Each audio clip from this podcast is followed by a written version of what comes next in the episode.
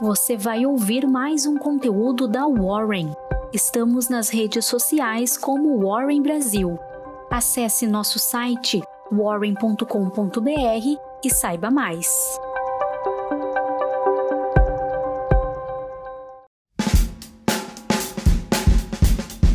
Um bom dia, hoje é sexta-feira, dia 15 de janeiro. Começamos agora a nossa Warren Call. Meu nome é Iago, eu sou analista de conteúdo de mercado aqui da Warren e sou eu quem vou trazer as principais notícias que aconteceram na quinta-feira e também a agenda para o dia de hoje. E na noite da quarta-feira, a Fiocruz, a Fundação Oswaldo Cruz da Amazônia, confirmou o primeiro caso de reinfecção pelo novo coronavírus que surgiu no norte do Brasil. Uma mulher de 29 anos apresentou sintomas leves e já havia sido diagnosticada, primeiramente em 24 de março de 2020, com a Covid-19. Segundo os dados do Ministério da Saúde, existem hoje 254 casos de reinfecção em investigação e apenas uma confirmação de uma médica do Rio Grande do Norte. Nessa quinta-feira, mais de 130 prefeitos se reuniram com o ministro Eduardo Pazuello e estimaram o início da campanha para a próxima quarta-feira, dia 20. No entanto, é bom lembrar que existem duas pendências. A primeira, a logística do voo, e a segunda, a aprovação da Anvisa, a Agência Nacional de Vigilância Sanitária. Na Bolsa Brasileira, o Ibovespa se ergueu no caminho da recuperação com a contribuição de um tom mais dovish, expansionista no caso, do presidente do Federal Reserve, Jeremy Powell. O índice brasileiro retomou aí aos 123 mil pontos, uma alta de 1,27%. E nos destaques, a queda do dólar pelo terceiro pregão e o desdobramento do noticiário positivo sobre a campanha de vacinação animaram o setor aéreo e de turismo. Resultado disso, a Embraer liderou os ganhos do índice com 8,48% de alta seguida aí pela Azul, subindo 7,26%, e pela CVC, que subiu 5,49%. E com as vendas do varejo para o mês de dezembro previsto para acontecer nessa sexta-feira, no caso hoje, as ações do setor de varejo caminharam para precificar uma alta. O movimento foi um tanto quanto interessante. Os destaques não foram a Magazine Luiza, que inclusive desceu 1,21% nessa sessão, ou a Via Varejo, que subiu 0,34%, crescimento modesto aí, e que geralmente é os que sobem como de costume. Mas sim aqueles papéis bastante descontados, como a Lojas Renner, que subiu 4,78%, a companhia Hering, que subiu 4,01%, a B2W Digital, que subiu 2,72%, e as lojas americanas, que subiu 1,61%. O índice imobiliário também teve o seu dia de glória nesta quinta-feira, subindo aí 2,75%.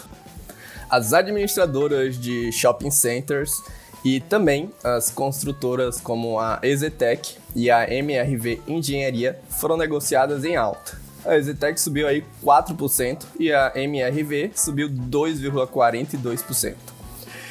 E as ações da Vale, da Companhia Siderúrgica Nacional, do Grupo Gerdau e da Uzi Minas voltaram a subir nessa sessão após a China divulgar que as suas exportações saltaram 18,1% em 2020. A expectativa veio muito acima do esperado em Wall Street, que era de 12,9%. A Vale aí subiu 1,64%, a CSN 3,14%, a Gerdau GGBR 4 subiu 4,17% e a Uzi Minas 1,81%. Do outro lado, tivemos um movimento um tanto quanto interessante do Banco do Brasil, que terminou o dia em queda de 0,24%. O papel foi negociado com grande volatilidade nessa sessão. No início do dia, a ação se destacava entre as maiores perdas, caindo mais de 2%. Mas, durante a tarde, o papel chegou a entrar em terreno positivo, mas não conseguiu se sustentar e caiu. A discussão entre a saída de André Bandão balizou praticamente os investidores nesta quinta-feira. Seguindo agora para a bolsa norte-americana, Wall Street iniciou a quinta com a Nasdaq e o Dow Jones alcançando recordes intradiários. No entanto, os três principais índices viraram ligeiramente para o vermelho durante a tarde, com os investidores aguardando a revelação de um pacote de estímulo econômico potencialmente grande que seria revelado pelo presidente Joe Biden após o final da sessão. O S&P 500 desceu aí 0,31%. Caminhando agora para o mercado de juros futuros, as taxas tiveram queda firme com a mudança de estratégia do Tesouro Nacional em leilão nesta quinta-feira, principalmente na ponta longa, onde podemos ver que as taxas caíram mais. A instituição adotou uma postura mais conservadora, colocando menos títulos pré-fixados no mercado e dessa forma descomprimindo um prêmio de risco. E, falando em risco, mais um aumento para a conta. O Credit Default Swap de 5 anos do Brasil, termômetro do risco país, subiu para quase 162 pontos. No câmbio, o dólar teve seu terceiro dia de queda consecutivo, encerrando então na menor cotação de 2021.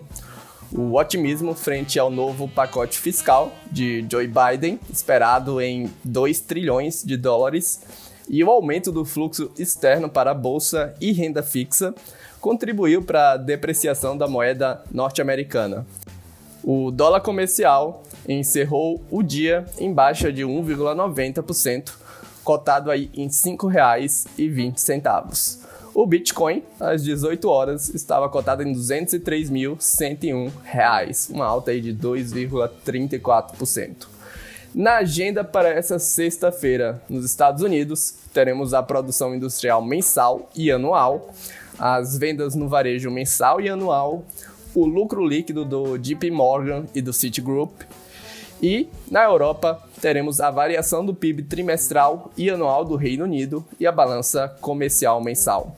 Aqui no Brasil, vamos ficar de olho nas vendas no varejo mensal e anual que será divulgado hoje. Bom, pessoal, um ótimo dia para vocês e a gente se vê na próxima Warren Call na segunda-feira. Até lá!